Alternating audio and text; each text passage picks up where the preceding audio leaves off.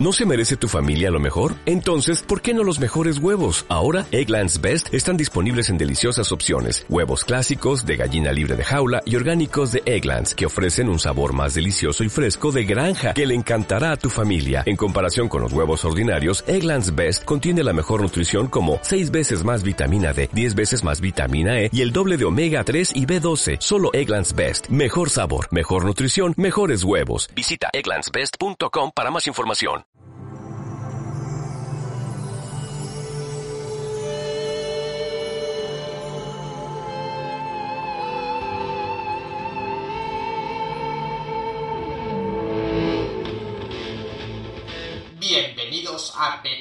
Historias.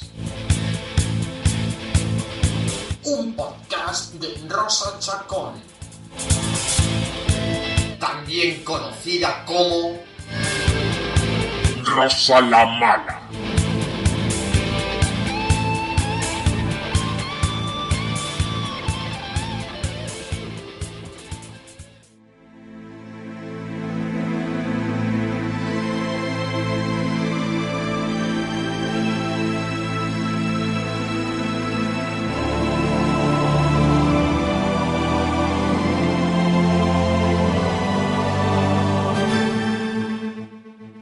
Buenas, buenas, ¿cómo estáis? Esto es un Pequeñas Historias.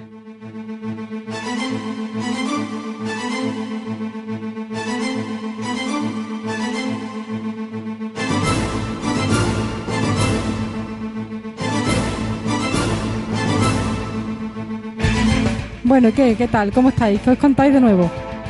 Por aquí hace una calor de quererse morir. Estamos a 42 grados y son las 11 de la noche y no estoy exagerando, es en serio. Estamos a 42 grados.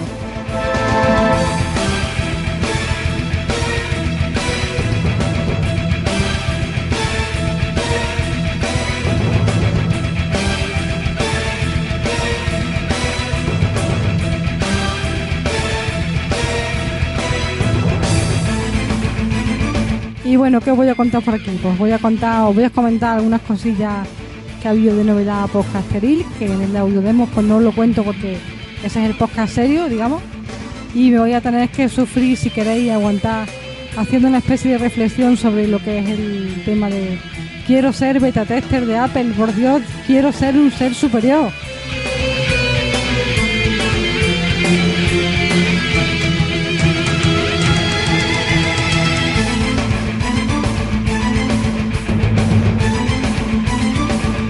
Aparte de eso, ¿qué más os puedo contar?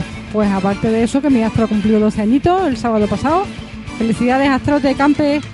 Y darle las gracias a Ken, como siempre, porque si no hubiera sido por él a estas alturas yo no hubiera podido grabar audio demo ninguna porque la sesión no me salía.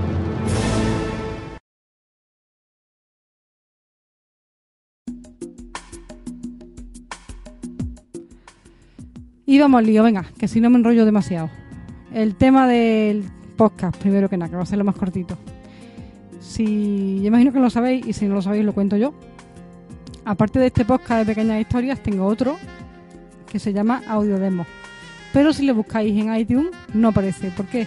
Pues porque por una extraña circunstancia paranoia de Apple, no me deja subir el feed.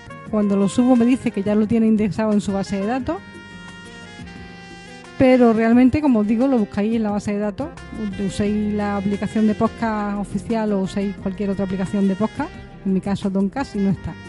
Entonces, solución, pues si usáis la aplicación de ebook con V para escuchar podcast, ahí sí que está, porque el podcast está alojado allí.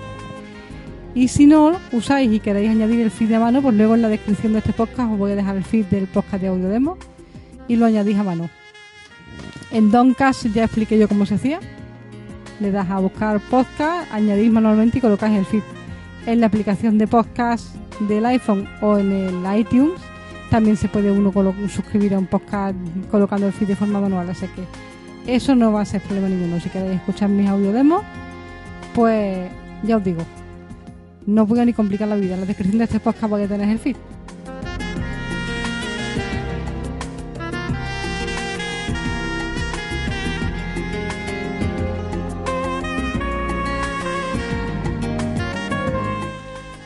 En cuanto ahora, que no me oía, Decía, en cuanto a lo otro que os estaba comentando de que las audiodemas las hago gracias a Ken, evidentemente porque me arregló el micro, ¿no?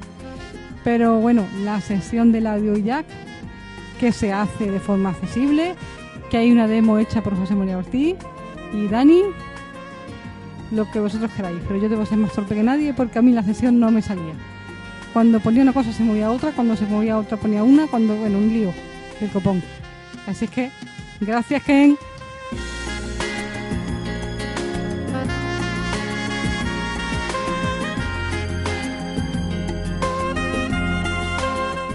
Y ya, antes de, antes de que me duerma con el Kenny G este que está aquí sonando de fondo y que la calor me acabe de machacar, vamos al tema de lo del beta tester de Apple.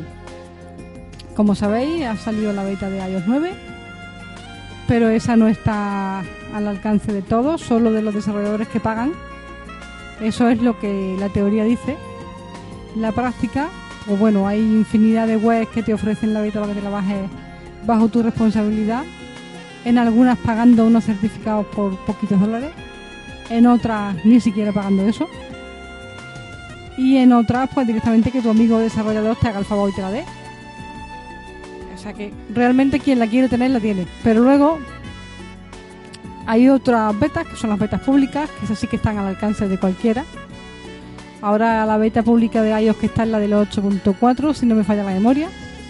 ¿Y qué pasa? Pues que eso es bastante fácil de hacer tú entras a una web de Apple, esto es totalmente legal, o sea que no estoy contando nada que te instalas un perfil y una vez que te instalas ese perfil, dentro del propio iPhone, en ajustes, puedes actualizar tu iPhone a la beta como si fuese una actualización más de, del propio iOS de toda la vida de Dios. Y entonces, ¿qué pasa? Pues como esto es muy fácil, pues aquí todos que somos muy frikis y queremos chulear de que tenemos un iPhone con una beta que no tiene el vecino de al lado, Obvio porque el vecino del lado no quiere tenerla, sino también la tendría, pero bueno, lo que mola es vacilarse, ¿no? Entonces, pues, pues nada, tenemos la beta, qué bien, qué alegría, qué alboroto. Pero claro, no estamos cayendo, la gran mayoría de nosotros, en lo principal del asunto. Apple no ha dado sus betas públicas para que nosotros fardemos de beta al vecino. Las ha dado para que nosotros demos feedback. Es decir, en cristiano, para que fallo que veamos, fallo que reportemos. Y sí, tú que me estás escuchando aquí estás pensando, esta se le ha calentado la cabeza con la calor y no dice más que tontería. Y es posible. Los feedbacks hay que darlos en inglés. Sí, es un, oh, yo no sé inglés, vaya rollo, paso. Que aprenda español Apple. Pues mira, a mí no me importaría que Apple contratara a alguien para que recogiera los feedbacks en castellano. De hecho, yo, eh, vamos, firmo donde haga falta. Pero de momento hay lo que hay. Entonces tú, que eres beta tester de las públicas, puedes hacer dos cosas. No hacer nada porque la excusa es paso de dar un feedback en inglés que yo no hablo inglés. Y eso sí, cuando salga la definitiva, patalear, cabrearte, acordarte de los muertos de Apple y de la madre que los trabaría todo, y de camino de todos los desarrolladores hijos de tal que no han cogido y no han dado los reportes de accesibilidad. Bien, ¿y tú? Porque los desarrolladores que tienen que dar los reportes de accesibilidad tienen la misma responsabilidad en esto que tú, que tienes la beta. Y el desarrollador que tiene que dar reportes de accesibilidad, lo mismo, lo mismo no sabe inglés. Igual que tú. Entonces, ¿qué pasa? Que es muy cómodo echarle el muerto a otro y luego, pues eso, las salvajadas que se ven en las redes sociales cuando sale cuando sale una definitiva y hay que ver, hijos de tal, porque yo, porque el teléfono, pues señores, el teléfono te ha costado la barbaridad que cuesta y te vas a poner la beta pública, pues de camino ponga un poquito de tu parte y sí, que no tienes ni idea de inglés, igual que yo, pues ya está. Coge el traductor de San Google, bendito patrón de los desamparados, y sí, explicas el problema del reporte con un lenguaje, como yo digo, de parvulario, el traductor de Google lo clava. Y si no lo clava, por lo menos lo escribirá de forma de que se te entienda. Porque vosotros, vosotros habéis pensado cuántas personas habrá dando reportes de accesibilidad. Cuatro gatos mal contados. Y entre que a los señores de Apple le importan más los reportes de tipo la gráfica y las cosas que se ven, le importan mucho más que los de accesibilidad, si encima los reportes de accesibilidad son un porcentaje bajísimo, pues se los van a pasar por el arco del triunfo. Entonces, a todos nos beneficia ponernos las públicas porque somos muy chulos y nos encanta fardar pero también nos beneficia dar el reporte. Porque yo sé que todos tenemos mucha, mucha fe en ese desarrollador que nos cae tan bien y que decimos, él lo hace muy todo muy bien, él es Dios, él dará todos los reportes. Ya, pero como resulta que Dios solo hay uno y eso está en creencia, a lo mejor ese desarrollador que te cae tan bien no ha destripado la aplicación música, que es la que más te gusta a ti, o la aplicación fotos, que es la que más te gusta a ti, o la de iBook con B, la de los libros. Con lo cual no se ha dado el reporte de accesibilidad. O sí, pero solo lo ha dado una persona y el que ha recogido el reporte se lo ha pasado por allí. Si los machacamos a reporte, nos tendrán que tomar en serio.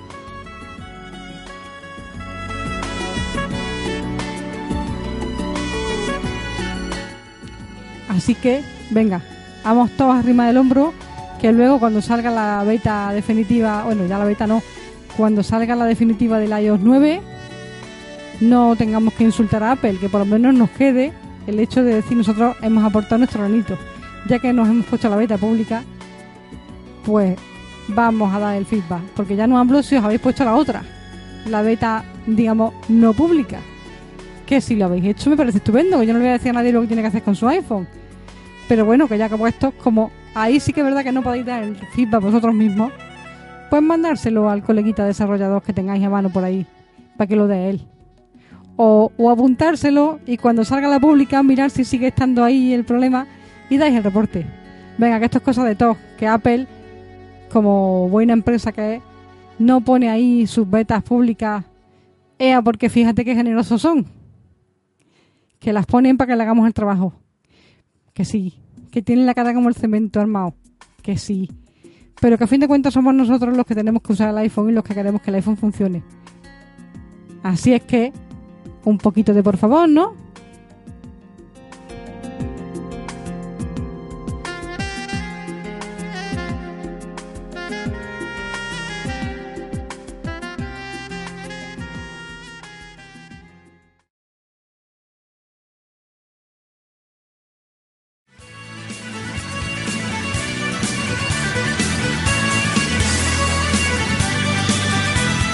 Y hasta aquí pequeñas historias.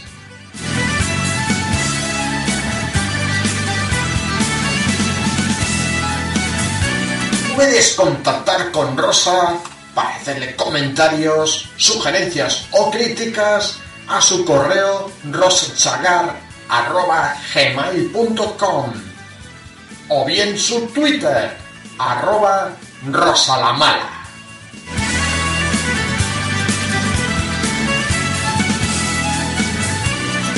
Y recordad, sé malos, que ser buenos es muy aburrido, aburrido.